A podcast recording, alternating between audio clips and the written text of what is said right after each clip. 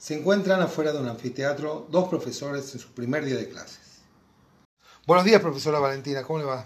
Buenos días, profesor. Bien, con muchas expectativas y ganas de trabajar. Valentina, me encanta tu entusiasmo. Me voy a ver si está puesto el cañón, ¿te parece? Sí, claro.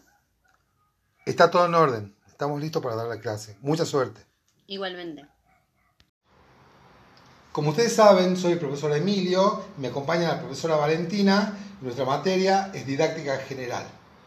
Hoy en nuestra primera clase vamos a hacer un primer acercamiento a nuestra materia, de una manera, por supuesto, global, de lo que sería la definición de didáctica. Para ello, como toda ciencia, definiremos su campo de acción. Como no hay un criterio fijo sobre este punto, ya que hay varias opiniones distintas sobre este tema, eh, vamos a tomar algunas definiciones de algunos autores que ya están hace mucho tiempo en este campo y tienen una visión general de lo que es la didáctica. En lo que sí están de acuerdo todos los que buscan un consenso en la definición, hacen referencia a la didáctica como la ciencia de la enseñanza. Obviamente este concepto es muy amplio y muy vago si se quiere. Para ir delimitando un poco más este campo, nos remitiremos a un reconocido autor español que aborda esta temática, se llama Domingo Contreras. Esta delimitación, por supuesto, es mucho más simple en las ciencias naturales, donde el consenso está marcado por límites claros, pero en las ciencias sociales esto se dificulta. Por ejemplo, la psicología tiene distintos objetos de estudio. Bueno, pero decir que la didáctica es la ciencia de la enseñanza sería ser un reduccionismo. El término ciencia tiene un peso muy positivista. Por ello, vamos a tomar un concepto que se acerca más a lo que queremos expresar.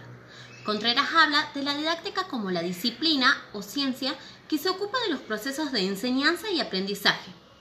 Otro autor, Feldman, dice algo similar, cuando afirma que la enseñanza como actividad involucra el enseñar y el aprender.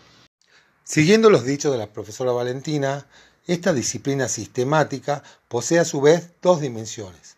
Una explicativa, en donde dice qué es la educación, y por otro lado, una prescriptiva, donde dice el qué hacer de la educación.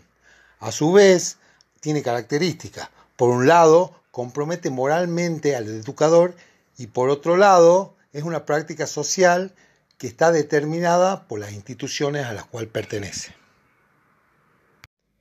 Bueno chicos, con esto concluimos la primera clase donde intentamos dar una visión general de la didáctica y más adelante vamos a seguir avanzando con los conceptos de binomio de enseñanza y aprendizaje.